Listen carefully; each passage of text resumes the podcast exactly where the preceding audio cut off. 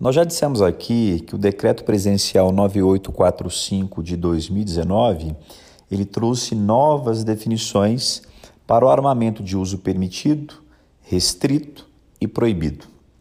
São armas de fogo de uso permitido no Brasil as armas de repetição ou semiautomáticas, de porte ou portáteis, que tenham na saída do cano força não superior, isto é, igual ou inferior a 1620 joules. Estão excluídas do conceito de armamento de uso permitido, portanto, as armas de fogo automáticas e as armas de fogo que sejam não portáteis. Quais são as armas de fogo de uso restrito? São as armas de fogo de repetição, semiautomáticas e automáticas. Agora, de porte, portáteis ou não portáteis, que tenham na saída do cano força superior a 1620 joules.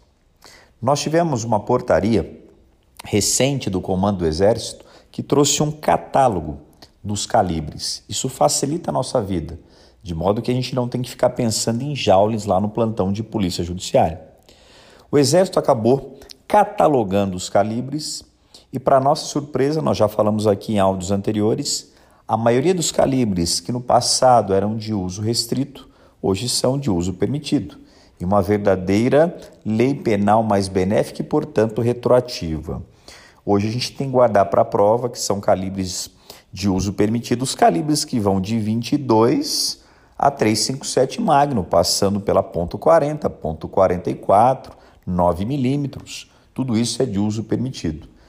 Para a gente guardar para a prova, calibres de uso restrito, vamos guardar lá os calibres de dois fuzis muito conhecidos daqueles que admiram a função policial. O 556 e o 762 são armas de fogo de uso restrito. Professor, e quais seriam as armas de fogo de uso proibido. Fácil, segundo o decreto 9845 de 2019, são armas de fogo de uso proibido. As armas dissimuladas, que são aqueles objetos de aparência inofensiva, mas que na verdade são armas de fogo, do tipo caneta, revólver, guarda-chuva, revólver, aquilo que nós vimos lá nos filmes do Batman.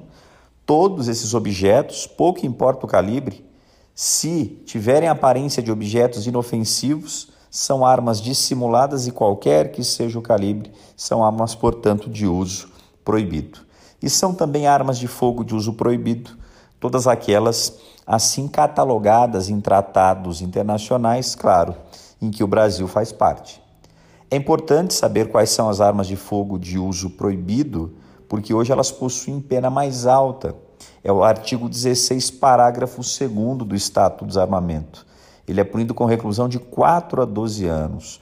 O armamento de uso restrito entra na cabeça do dispositivo e leva a pena de reclusão de 3 a 6. O armamento de fogo de uso proibido tem pena maior de 4 a 12 e é marcado pela hediondez, segundo nova redação da Lei 8072, dada, claro, pelo pacote anticrime.